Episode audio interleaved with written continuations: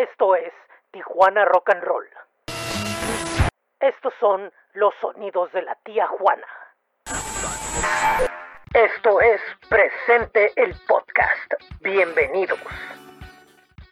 ¿Qué tal? ¿Cómo están? Bienvenidos a esto que es Presente, el podcast Tijuana Rock and Roll 1980-2016. Mi nombre es José Ángel Rincón y les doy una nueva bienvenida a un episodio más, que bueno, pues en esta ocasión veremos lo que es la radio en la música tijuanense. Así que no perdamos más el tiempo y comenzamos con el tema del día de hoy.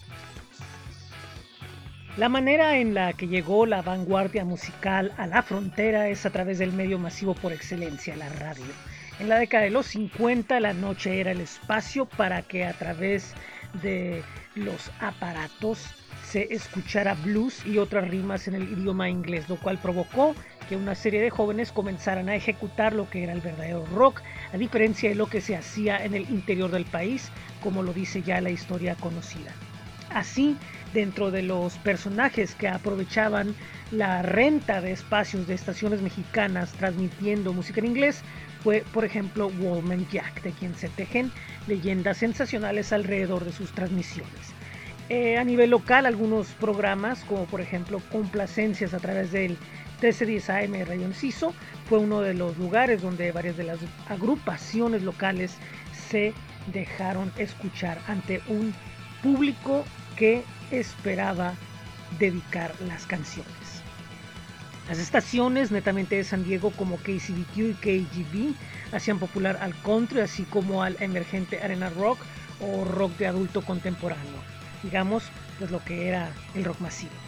Ya en la década de los 80, un día de enero de 1983, 91X hizo su aparición en la región Tijuana-San Diego. Es importante señalar que desde siempre han habido estaciones estadounidenses que rentan frecuencias mexicanas, teniendo las antenas en espacio mexicano, y en el caso de 91X, en el principio transmitían totalmente desde sus estudios en Tijuana, proponiendo una nueva estética musical, vanguardista y moderna, en lo cual programas como Listen to This y otros cambiaron la historia de la juventud fronteriza. En estos programas, poco a poco, agrupaciones como Mercado Negro y posteriormente Artefacto entraron a la programación, derrumbando las barreras implícitas del idioma y la distancia.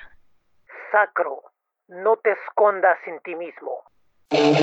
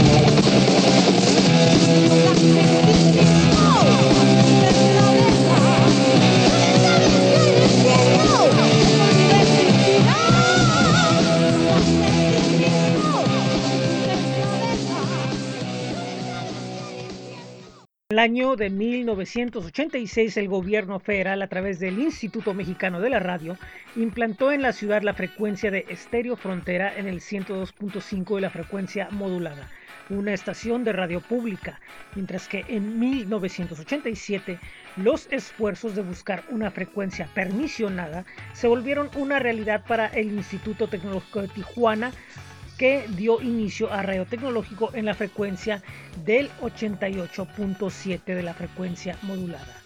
En Radio Tecnológico se dieron los primeros programas independientes relacionados con la música alternativa. Rafa Saavedra y equipo presentaron Sintonía Pop, mientras que por su parte Dante Saavedra y Fabián Torres comenzaron el programa Expansiones del Rock, un programa de rock progresivo y música electrónica.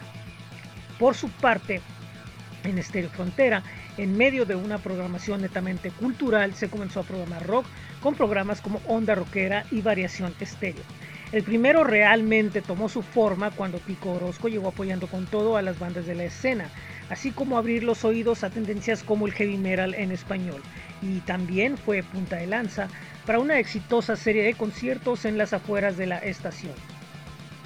Desde Hermosillo, Sonora, donde radicaba en ese entonces, llegó Octavio Hernández, experimentado periodista de la Ciudad de México que comenzó con el programa El Arca de Neón, donde sonaban las nuevas tendencias del rock en español y las alternativas sonoras recientes. En algún momento llegó a ser transmitido simultáneamente en la estación KCR del San Diego State University.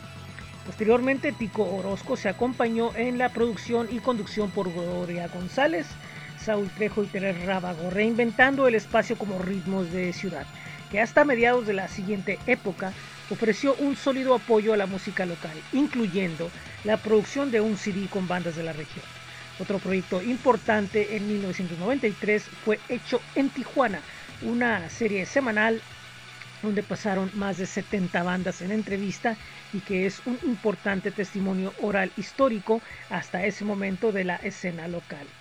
Eh, dentro de los programas que podemos hacer mención está No Arte Radio con Roberto Mendoza y equipo dedicado a la música electrónica y Mezclilla de acá que se dedicaba a la literatura y cultura joven. Decadencia moral, moral decadence.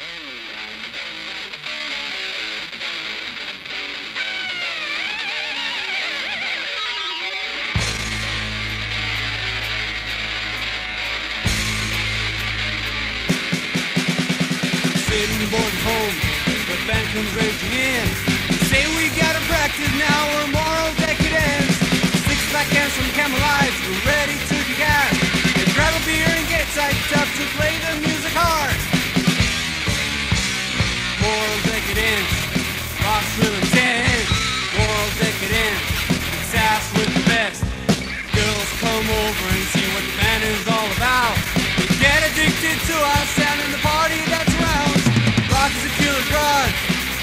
on real fast.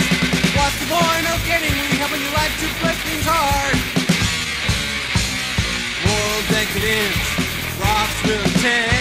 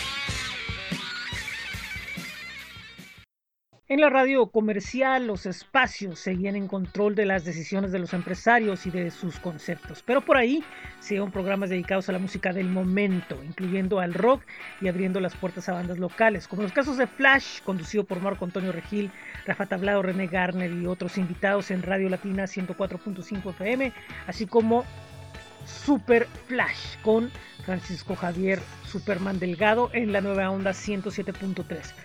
Por otro lado, XCBG 1550 AM era el campo de experimentos para Mario Mayans y Alejandro Morales con Multiplex, donde inclusive transmitieron conciertos en vivo desde las fiestas patrias de aquel entonces. Cambios estructurales propiciaron que en la siguiente década iniciara una nueva etapa radiofónica.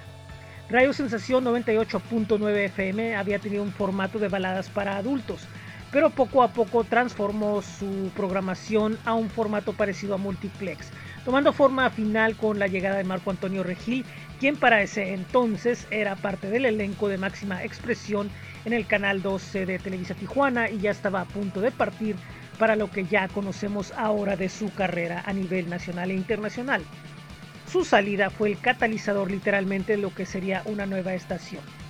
Por otro lado, Superman Delgado llegaba a Estéreo Amistad 97.7 del grupo Asir con Super Hits, una continuación de su programa anterior.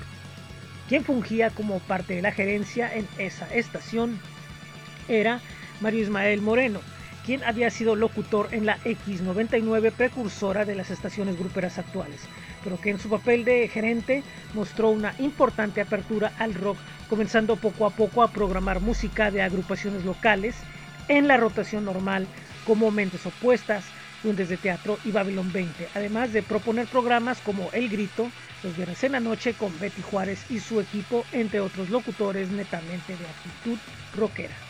Estéreo Amistad abrió sus puertas al Arca Neón con todo y el equipo de Octavio Hernández y Rafa Tablado. Una de las estrategias de la estación fue acercarse directamente a su público, pidiendo su opinión a través de visitas a la estación y escucharlos. Esto es una táctica que no ha vuelto a ser utilizada, hacer focus group.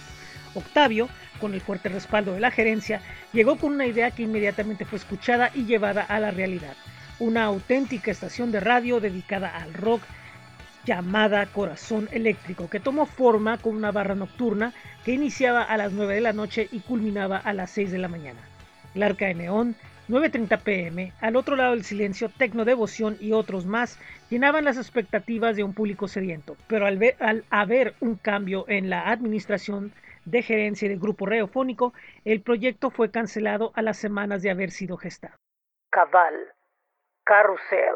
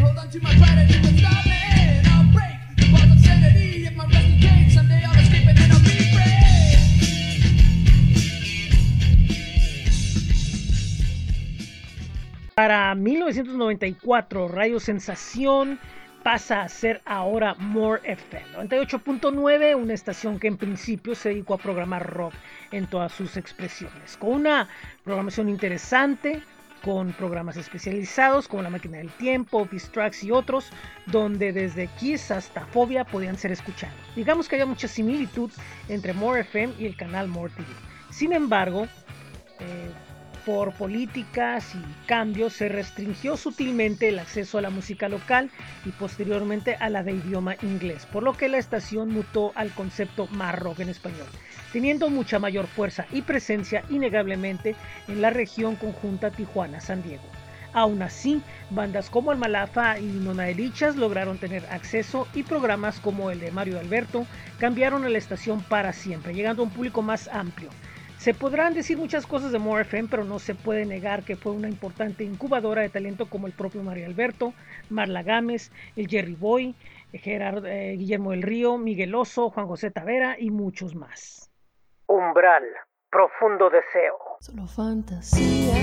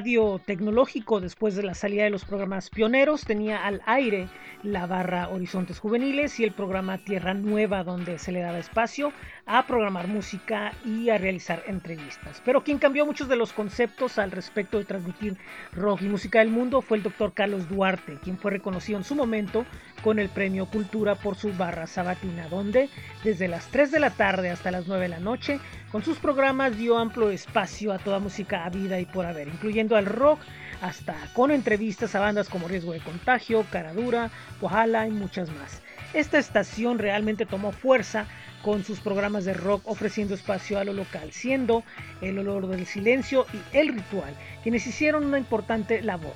En el caso del olor con el trío Luis Rojo, Cintia Ramírez y Marfoglio, estableció una ruta de difusión para todo tipo de bandas, editando un acoplado muy importante que en la época fue el primero que reunió a una buena parte de la escena emergente. El segundo fue pionero de la época multimedia, al apoyar con videos promocionales a toda la escena, así como ser un importante bastión para las bandas. La barra vespertina Horizontes Juveniles en sus últimos años fue un importante espacio donde se permitió la difusión de rock local y música electrónica, logrando sus conductoras de esa etapa editar un, disco conmemorativo. Sin embargo, todos estos programas saldrían del aire, ya que la estación se ha manejado de una forma muy conservadora por el tipo de permiso que tiene, por lo cual cualquier tipo de expresión fuera de sus carnes de reglamento es absolutamente cuestionada. Estéreo Frontera tuvo importantes cambios con la salida de casi todos los programas y la resistencia de la revista cultural cada jueves con la conducción de Jaime Chávez, así como del programa en ese entonces del Instituto Municipal de Arte y Cultura llamado Guante de Luna. Todo provocado por la venta de espacios publicitarios de la estación y de la inclusión de música grupera y vernácula, lo cual sí era posible ya que el IMER es un grupo radiofónico que en cualquiera de sus estaciones puede cambiar. Sin embargo, en Tijuana su enfoque se exigía que fuera relacionado con la cultura, por lo que trajo descontento con una buena parte de la comunidad. En medio de esto apareció un programa llamado Estudio 56 con el locutor Eduardo Zamora y su equipo, enfocado a una visión totalmente comercial del rock extremadamente distante de los programas del pasado que apoyaban a la escena local y programaban música y artistas independientes y novedosos. Pero ante la desaparición de toda la programación relacionada con el género en todas las estaciones y siendo el programa sobreviviente, era muy respetable su esfuerzo. Templo de sombras, mil instantes.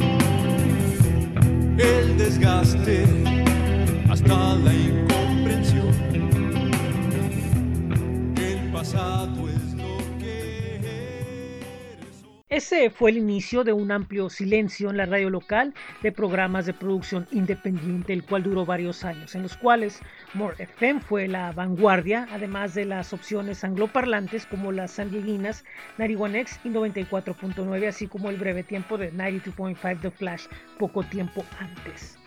Nuevos cambios llegaron para 1999 la Universidad Autónoma de Baja California finalmente pudo instalar su repetidora en Tijuana, en el 1630 de amplitud modulada, donde llegó con sus programas el Dr. Duarte, además de que en los albores de la nueva década eh, se dio el surgimiento de propuestas como Invasión Local, Static Radio, Selector de Frecuencias y Staff Radio, entre otros programas. Estéreo Frontera, por su parte, fue rescatada por el IMER, quien le dio de nuevo su enfoque cultural original, designando a promotores culturales en la dirección y de nuevo la barra musical tuvo el regreso de las nuevas eras del Arca de Neón y Ritmos de Ciudad, así como nuevos programas como Radio Bulbo, Invasión Local y Static Radio que llegaban de Radio Universidad. También resonancia contextual al otro lado del silencio, que había estado en diferentes etapas en varias estaciones, Villa Radio e Instintos, cubriendo un espectro importante de música rock y alternativa. More FM, al repetirse a sí misma y tener una fase más pop, eh, consumió eh, su concepto y pasó a ser 98.9 Blazing Hip Hop, una estación en inglés totalmente dedicada al rap reggaeton y hip hop en inglés. Y cuando esta fórmula también se desgastó, pasó a ser repetidora en sus últimos meses de la estación norteamericana de deportes ESPN Radio. Esto provocó que Radio Tecnológico diera luz verde a propuestas como Fosfato, Alternativa, Expresión, Inéditos, Mística Reggae y Rockea con una excelente respuesta del público local, ávido de escuchar rock al aire como ellos querían escucharlo, aprovechando magníficamente su espacio vespertino, siendo un importante bastión para el rock local, así como al rock que se extrañaba que se escuchara en otras estaciones que ya no estaban. Por su parte y por un tiempo a través de Radio Z13, Alejandro Espino transmitió el programa California Rock, donde de manera muy limitada y selectiva, según su criterio, se le dio espacio a, ciertas bandas locales. La radio comunitaria tuvo un importante espacio con Chispa Contita a través de Radio Hispana 1470 AM. Vaqueros Galácticos, Micro Rock.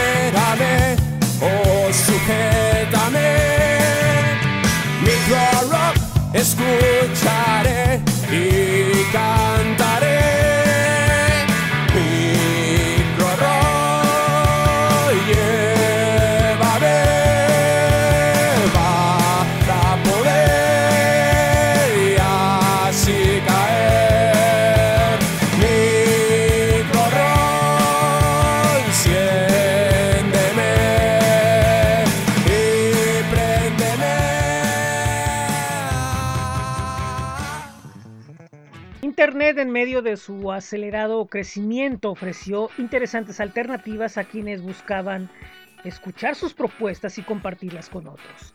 Eh, ese fue el caso de Radio Global, un proyecto multimedia que dio pie a varios programas, mientras que la Academia Estación Radio Media Tijuana fue la casa de proyectos como Radio Track y otros más.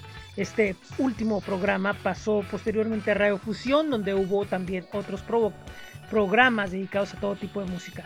Radio Orgánica dio pie al humor y a la música de la región Tijuana-San Diego. También lo hicieron Burrotopía y Mega Estéreo y otros proyectos independientes. Un proyecto interesante y que vale la pena mencionar fue el binacional X1 FM, que fue pionero de las formas de hacer radio por internet ahora con multimedia, el podcasting, el videoblog y todos los formatos nuevos que se están usando. Un proyecto que fue visionario y adelantado a su tiempo. Vagabundo In, ayer, mañana.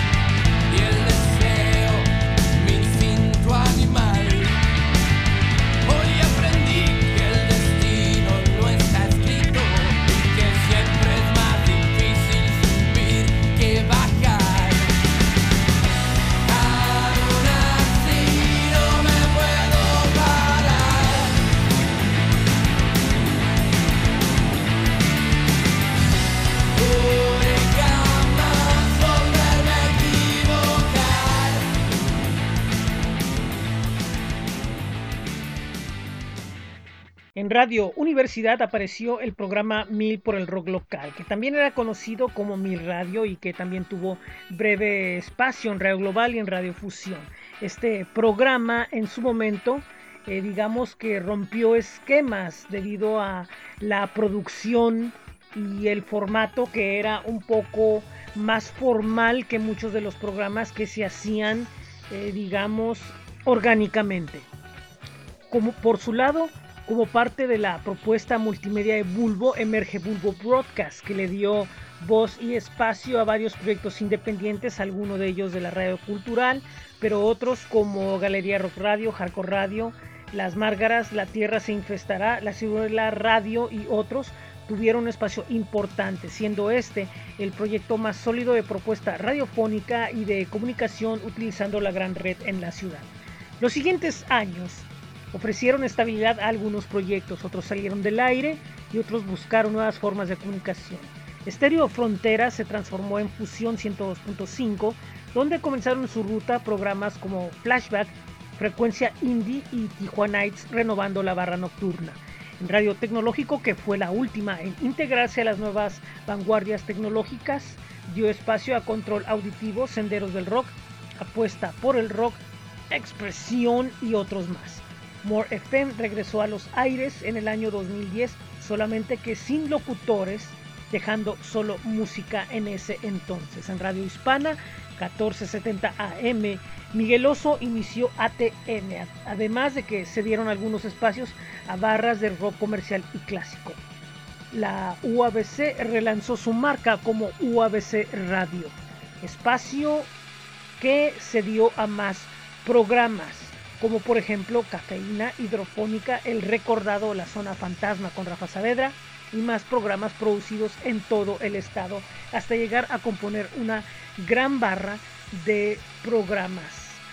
Mención honorífica para el programa Cadena Deportiva que durante el tiempo que se ha transmitido durante Cadena 1550 y en su momento en vida 1470 AM, eh, la conducción de Carlos Yeme le ha dado espacio al rock además de incluir en ciertos momentos entrevistas con músicos y gente relacionada a la escena local. El podcast, por su parte, se volvió el espacio de refugio de proyectos independientes y pequeños, además de lograr lazos con otros proyectos, así como otros que se lanzaron con valor al Internet, como la Real Tijuana Radio, Dave's FM y algunos otros que con mucho entusiasmo sueñan con ser la representación de la música que escuchan y compartirla con el mundo. Maura Rosa, rogar.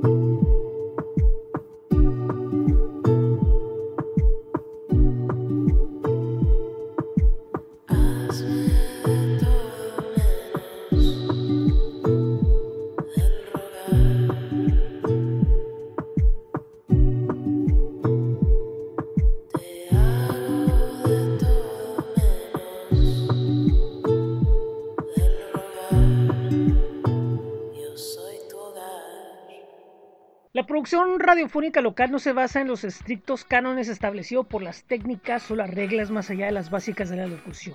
Básicamente se distingue por un lenguaje coloquial, hablarle a la gente de frente y por ello se han logrado programas que han hecho historia. En lo musical, sobre todo en la década de los 90, la radio fue un factor importante en el desarrollo de la escena, a través de producciones mencionadas que dieron un importante empujón, lo que provocó que las bandas ganaran popularidad y pudieran acceder por ello a mejores oportunidades. Más adelante se ha continuado con una producción muy local, manifestando algunos programas una repetición de lo que ya se oye en otras frecuencias, regresando a la música del pasado o a la que comúnmente se escucha en las estaciones de moda.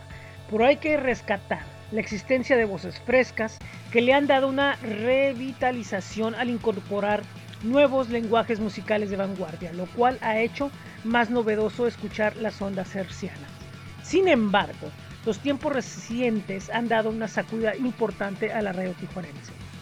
El Instituto Mexicano de la Radio, con sus cambios programáticos, retiró del aire programas como Erizo Radio, Frecuencia Indie y sesiones de Reactor. Algunos de ellos apenas estableciéndose como importantes opciones radiofónicas y hechos con calidad pero según el organismo de radio pública no estaban dentro del formato que se deseaba ofrecer en la frecuencia del 102.5 FM, la cual eh, evitó toda producción local independiente y sobre todo la relacionada con la música alternativa, por lo que la estación únicamente eh, programa revistas radiofónicas de radio hablada acompañada de música de jazz todo el día. Resiste con mucha fuerza y de vez en cuando dando espacio a invitados relacionados con el mundo musical cada jueves. Por su parte, Radio Tecnológico continúa manteniendo una barra sabatina con alternativa, fosfato y senderos del rock, siendo fosfato en este momento el programa más longevo dedicado al rock en la región. Ahora, el futuro indica que es el momento de los podcasts, así que veremos qué es lo que pasa. Y como nos hemos dado cuenta en el presente, bueno, pues More FM ha vuelto a apostar por las voces y pues ahí va la cosa. Así que aún hay mucho que ver. Esperemos sobre, sobre todo lo más importante, que los conceptos radiofónicos se le den voz y entrada a voces jóvenes, a música que jale a ese público y que dejemos un poco de lado lo que es el recuerdo y el pasado. Hay que ver hacia el futuro, hay que ver hacia el presente. Así que bueno, pues esto es lo que corresponde a esta edición. Eh, les recuerdo que tenemos los sitios que es presentetj.webly.com y linktree diagonal presente Tijuana. También nuestros espacios en Facebook, en Twitter y en Instagram. Los espero en el próximo programa. Muy buenas tardes, muy buen día, muy buenas noches en donde quiera que estén. Nuevamente les agradezco que estén con nosotros y adiós.